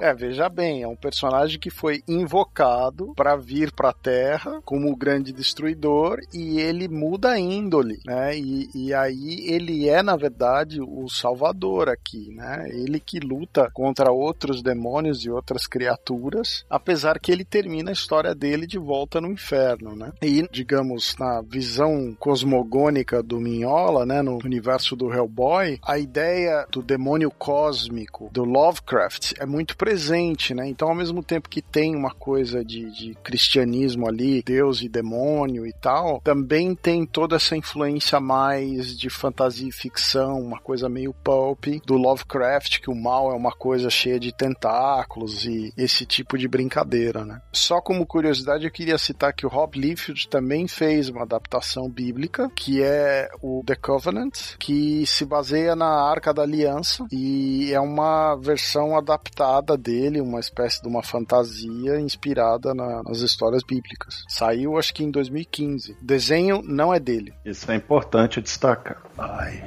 am the God of Thunder! Bom, agora vamos falar um pouquinho também dos quadrinhos religiosos, né? Porque também é uma vertente que existe. Não é tão comum, mas, por exemplo, na abertura eu citei o Smilinguido, que o Richard conhece bem, né, Richard? É, Smilinguido é, é um material infantil muito famoso no meio evangélico, né? É um personagem infantil, é uma formiga, né? E tem as suas aventuras que tratam sempre de questões de cunho moral, né? sem aquele proselitismo explícito, né? É material muito famoso no meio cristão. Exatamente. Isso é, tem um cara que é muito amigo nosso, né? Que é o Otávio Cariello. Sim. Cujo irmão dele, Sérgio Cariello, nos ajudou na entrevista do Joe Kubert, do saudoso Joe Kubert. O Sérgio tem uma versão da Bíblia que ele desenhou, que, cara, ele vende há anos, né, Sérgio? Conta aí. É, best-seller. O Sérgio Cariello, ele é uma pessoa bastante religiosa e ele mora nos Estados Unidos, ele tem, inclusive, dupla nacionalidade hoje em dia, né? E ele tem uma versão, uma adaptação dele da Bíblia, né, umas histórias bíblicas, que é um, um verdadeiro best-seller e rende em royalty, em bom dinheiro para ele regularmente, porque é um material que não para de vender, né? É um, uma adaptação para ele que é muito é, rentosa, mas ele é realmente uma pessoa nesse sentido muito religiosa, né? Então não é, digamos, uma, uma exploração que não tem a ver com a personalidade dele, é uma coisa ligada muito a, aos valores dele, né? É um, uma coisa que para os Estados Unidos também é um outro mercado, né? Porque eles têm lá um público, às vezes que a gente poderia até dizer meio fundamentalista nesse sentido, né? Nos Estados Unidos tem várias vertentes, né? Então, dentro de todas essas vertentes, esse material bíblico mais respeitado, mais com uma adaptação mais assim coerente, tem um público bom por lá. Falando sobre quadrinhos que abordam religião, a gente vê muitos trabalhos nesse sentido e tem uma editora no Brasil que só publica quadrinhos assim, que é 100% cristão. Então, eles publicam adaptações de quadrinhos sobre Jesus Cristo, Apocalipse, Gênesis, Êxodo, Sansão, todas essas, essas histórias bíblicas ganham adaptações de quadrinhos pela 100% cristão. Inclusive, temos agora a bola levantada para um autor da 100% cristão, que é o Richard. Isso aí. É, destacar, parabenizar nesse sentido o trabalho do Wilson e do Simval Filho, que é o editor, né? Eles têm uma curadoria muito boa. Inclusive, eles têm uma Bíblia adaptada que é um primor, que é a, a Bíblia Kingston, em quadrinhos. São três volumes. É algo assim espetacular. E durante muito tempo eles trabalharam com licenciamento e tradução de material americano. E mais recentemente, em 2015, 2016, eles começaram a, a publicar material nacional, que também é algo muito de nicho, né? Você tem uma editora especializada em, em quadrinho cristão com autor nacional, né? Eles, eles investem em, em autores nacionais. E foi através dessa editora que eu publiquei meu primeiro quadrinho, né? Que foi citado aí na, na abertura pelo Sidão, que é o, o Eclesiástico né? Eu, eu, primeiro eu fiz uma publicação independente e depois foi para é, aí a, editora descobriu o material, né? E nós publicamos o, o Eclesiástico pela 100% Cristão. É o Eclesiástico que é uma história de que a gente chama de batalha espiritual, né? Que é um ramo mais pentecostal, né? Da, da fé cristã, que é, é um quadrinho de terror, né? É uma coisa bem diferente, que é um quadrinho cristão de terror. Né, ele tem muitos elementos do, do Constantine e do Sandman né, na, na, estrutura narrativa, porque é um, é um rapaz que ele no passado ele teve contato com a religião, ele perdeu a fé, ele foi se tornar um cientista e de repente ele é chamado e ele descobre que Deus, de tempos em tempos, ele levanta na Terra o eclesiástico, que é o, é o sapiente, né, que é aquele ser que tem o dom de ver o mundo espiritual. Então, quando ele evoca, né, quando ele fala a palavra palavra efatá, né, que do aramaico significa abra-te, aí os olhos dele se abrem e aí ele começa a ver os anjos e os demônios, né, dentro do ambiente. E aí então ele tem uma equipe que junto com ele começa a lutar essas guerras espirituais. Tem até uma história curiosa desse material, Sidão, não sei se eu posso contar aqui. Não, eu, eu, se você não contar, conto eu. Que essa história envolve o Samir Naliato, né? O eclesiástico tem uma relação muito estreita com o Samir Naliato. E durante muito tempo ele ele, não soube disso, né? O primeiro eclesiástico fui eu que desenhei, que eu desenho também. Só que o meu traço ele é extremamente cartunesco, ele não combina com a proposta da, do material, que é um material é, mais sombrio, né? Mais místico, mais de terror. Mas eu fui na luta, né? Fui na fé e eu consegui uma mesa no Artistes Alley da primeira CCXP e eu montei o material no peito na raça. Eu que desenhei, eu que fiz, consegui um diagramador, né? E fiz 400, paguei do meu bolso a impressão, um material um fininho, né? Eu tinha uma história para 130 páginas, eu fiz só 24 e lá fui eu com a minha caixinha de, de eclesiásticos, todo feliz para CCXP. Aí na mesa, quando eu vi aquele monte de artista espetacular em volta, eu falei assim: eu não vou vender isso, não, vou distribuir de graça. Aí comecei a entregar de graça para quem passava. O povo ficava olhando assim, mas é de graça? Assim, é. Afinal, tava dando 10 reais para quem pegasse, né? De tanto que eu tava tentando passar o material. E aí o Sidão passou com a sua mala, né? Com as suas malas de rodinha, que ele tem que ir na, na CCXP. E eu fui lá, dei um para ele né? E a minha teoria é que isso chegou nas mãos de Samir Naliato. Não, não, porque o, o, meu tá comigo. O seu tá com essa. Então dei um pro Samir também. É, deve ter vindo nas suas mãos mesmo. E o que aconteceu? No mês de janeiro saiu a lista, né? Dos melhores e piores de dezembro. Que a gente tinha no blog. E aí eu fiquei todo empolgado que no buscador apareceu o nome do Eclesiástico, né? No buscador do Universo HQ. Na hora que eu abri, era uma lista especial inspirada no Artists Alley da CCXP e tava lá minha HQ na lista dos dos piores quadrinhos da CCXP, né, na lista do Samir Naliak. Né? Eu olhei aquilo, né, fiquei um pouco chocado.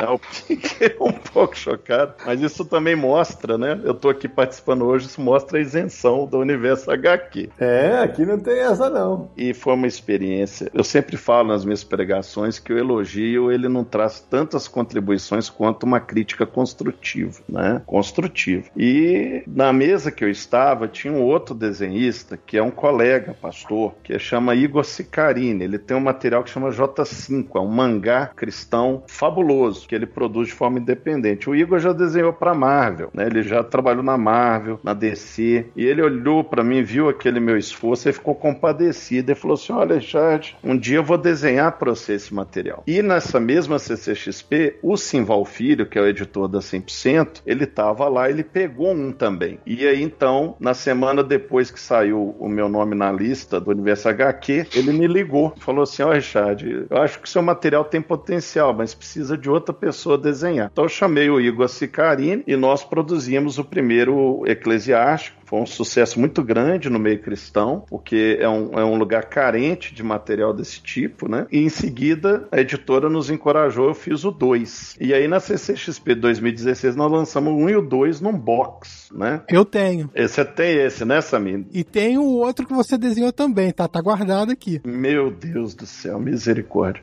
E aí, esse material, esse box, essa minissérie de dois volumes foi finalista do HQ Mix de melhor minissérie do ano de 2017, né? Então eu saí da lista dos piores para a lista da HQ Mix. E eu vou ter que dizer que foi em janeiro de 2015. É, essa lista não era, se eu te corrigir, não eram só quadrinhos da CCXP, porque acompanhando o Eclesiástico tem Star Wars Episódio 1 Ameaça Fantasma da Panini, como o pior do mês também. Jesus, olha, olha em que hall eu estava. Tá vendo? Ó, só para esclarecer, isso aí eram as melhores e piores leituras que a gente teve no mês.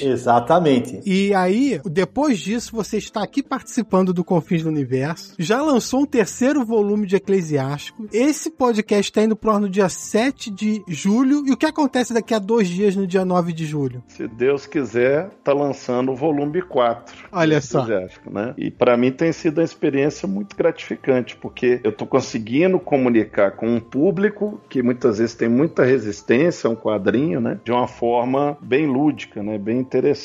E foi o trabalho do Eclesiástico que me permitiu depois escrever as histórias em quadrinhos e os textos que compõem os dois volumes do devocional da Turma da Mônica. Né? Foi esse trabalho que me, me deu a condição depois, quando a 100% fez né, o, o licenciamento, de eles têm outros autores, né, muito talentosos, muito bons também, e eu tive essa oportunidade de fazer os da Turma da Mônica. E mudando de religião, deixa, deixa eu lembrar aqui que o Tibúrcio, o Tibúrcio, que é um, um desenhista clássico da média aqui no Brasil, ele faz quadrinhos espíritas. Ele fez, por exemplo, quadrinhos para o Correio Espírita, é, porque ele, ele publicava num blog chamado Quadrinhos do Invisível. Quem, eu não sei se ainda existe o blog, mas quem noticiou foi o nosso amigo PH, o PH, o PH Tu Já Viu, que teve conosco no episódio sobre o Asterix aqui no Confins do Universo. Então, um abraço pro Tibúrcio. Eu ia lembrar do livro do Gênesis, do Robert Crumb. Muito boa lembrança. Que foi, inclusive, um livro que entrou como best-seller na, li na lista de livros cristão da Amazon, foi muito bem recebido e tem a característica de ser o material do, do Crumb, que é um cara polêmico nesse sentido, né? Então, é um, uma coisa curiosa, né? De você ver o Crumb produzindo um material ligado à Bíblia, né? Sim, eu lembro que, se eu não me engano, eu resenhei na época me, me surpreendeu porque teve momentos que eu achei que ele foi absolutamente fiel ao que estava na Bíblia. Mas era o objetivo dele, era ser fiel ao que estava. Ele foi bem respeitoso, né? Foi, Surpreendente. foi, Aqui no Brasil saiu pela Conrad. Exatamente. Aqui na Europa, há muitos anos que você tem adaptações é, de histórias bíblicas e também de histórias de santos. É um material que tem tanto um ponto de vista, digamos, cristão, porque a Europa, de modo geral, década de 50, década de 60, vestimenta é, predominantemente cristã. Você tem também a produção de material de cunho histórico, mostrando a vida das pessoas religiosas, por exemplo, na Idade Média, falando do, da construção das catedrais. Você tem histórias de santos, vocês têm coisas como Moisés ou os Dez Mandamentos adaptados em quadrinho, né? Então, assim, é um material que tem um, um universo de publicação,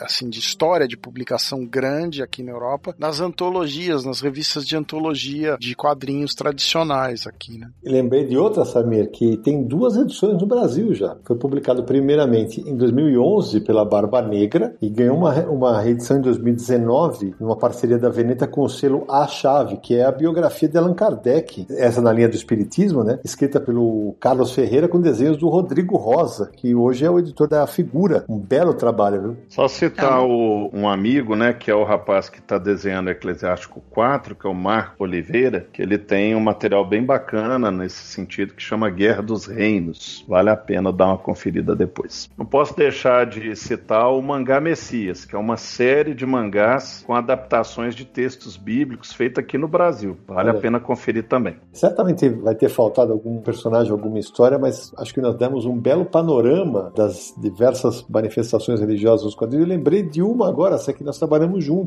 A gente chegou a fazer essa adaptação na época para Devir. Tem um personagem de Astro City que chama-se Confessor. E o sidekick dele chama Coroinha, velho. É verdade. Confessor e Coroinha, cara. E o cara é mó religioso pra caramba. Começo dos anos 2000, né, Sidão? Foi, foi sim. Foi acho que lá pra 2004, 2005, por aí. Ou senão, já que você lembrou um, deixa eu lembrar outro também rapidinho, porque o, o Sérgio comentou sobre o Mistério Divino do Grant Morrison do J.J. Mutt. E também teve um quadrinho chamado Mistérios Divinos, no plural, uma adaptação de um conto do Neil Gaiman pelo P. Craig Russell, que é sobre um assassinato no paraíso. Então envolve anjos, deuses. É, e o Rodrigo, nosso ouvinte que está participando aqui, coloca aqui no chat, olha que legal. Ele uma- lembrou um bom quadrinho nacional que tem sim uma representação religiosa, que é o São Jorge, do Danilo Beruti. Saiu pela Panini em duas partes, e tem- aí vai a curiosidade: o Danilo Beruti nasceu no dia 23 de abril, que é o dia de São Jorge, né? Olha aí. E originalmente essa HQ teria 234 páginas, 23 do 4, mas a Panini dividiu em duas partes. Eu queria lembrar que teve uma edição bastante polêmica do Milo Manara, né, que é um desenhista que tradicionalmente trabalha com material mais erótico, que ele fez uma adaptação de Cartas de uma Freira Portuguesa. São ilustrações e texto, né? Não é exatamente uma história em quadrinho tradicional, mas é uma adaptação curiosa desse material porque vem com essa questão do erotismo embutido nesse universo da religião, né? Manara já também tem uma versão perversa dessa interpretação religiosa dele no Verão Índio, que tem uma figura que é um padre na América do Norte, né? E tem uma relação com os índios e com as moças locais ali. E é uma, uma visão bastante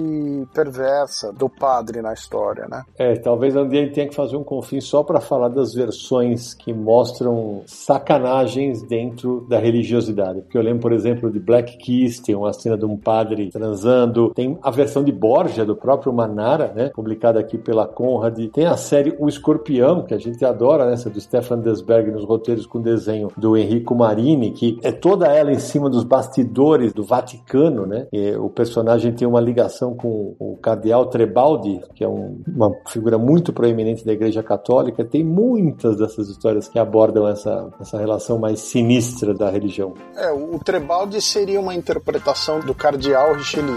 Isso, exatamente.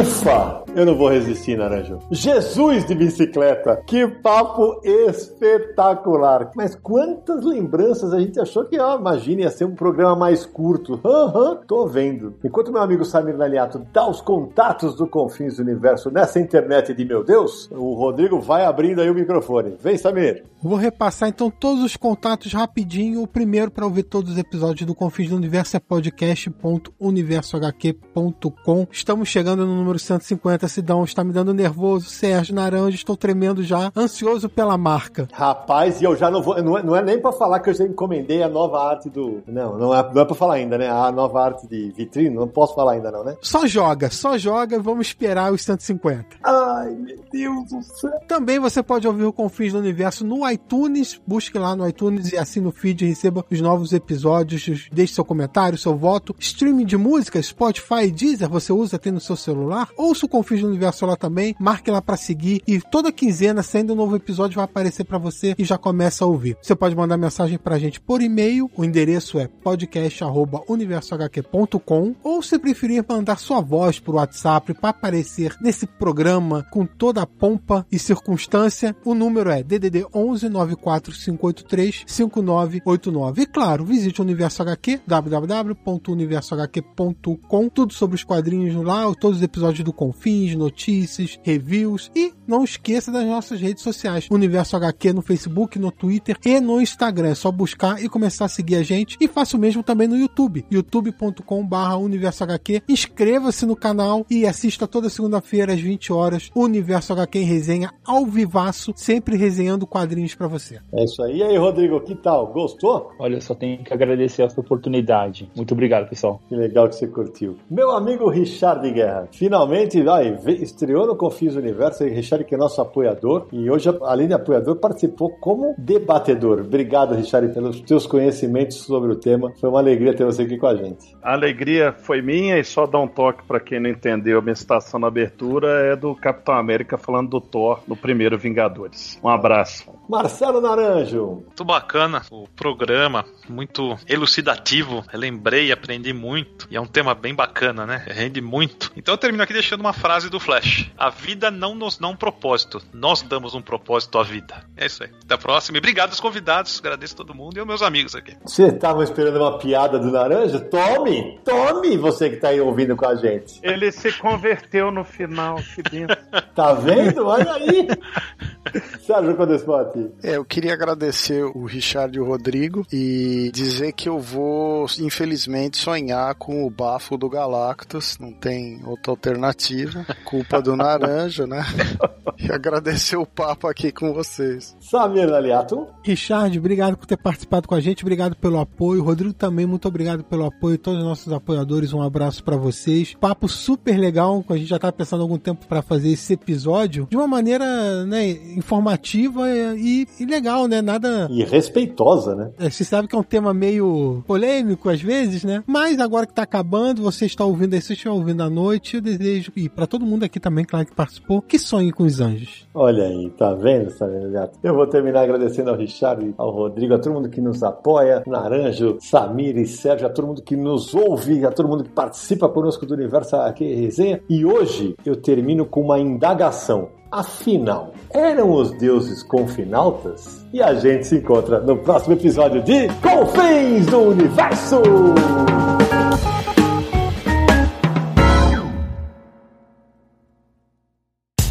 No dia mais claro ou na noite mais densa, você está deixando a nossa presença. Faça uma boa viagem de volta, mas não fique disperso. Nos encontraremos no próximo episódio de Confins do Universo.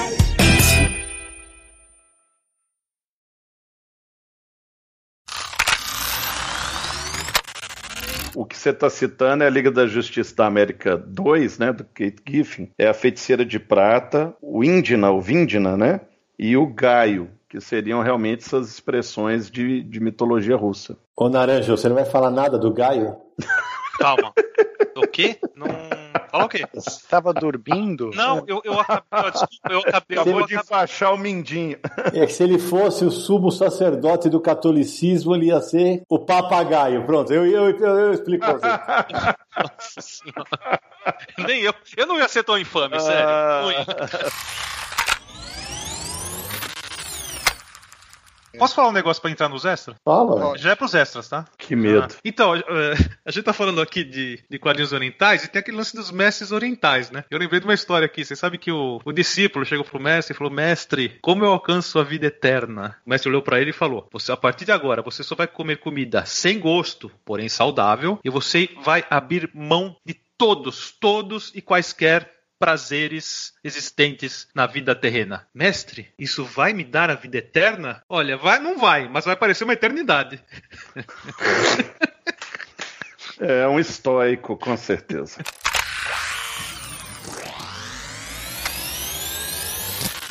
Ufa! Eu não vou resistir, Naranjo. Meu Deus! Que papo, hein, rapaz? Faltou Jesus de bicicleta. Essa foi pros extras, é verdade.